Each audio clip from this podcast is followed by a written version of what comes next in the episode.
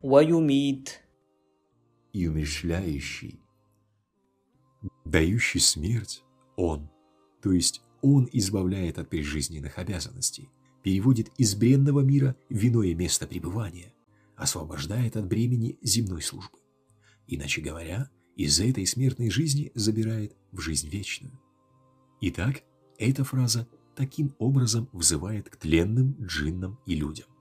Возрадуйтесь, ибо смерть – это не казнь, не небытие, не конец, не угасание, не вечная разлука, не случайность, не просто исчезновение без воздействия внешней силы, а поистине смерть – это освобождение мудрым Аль-Хаким и милосердным Ар-Рахим, Творцом от земной службы. Это смена местонахождения, отправление в сторону вечного блаженства, на подлинную родину.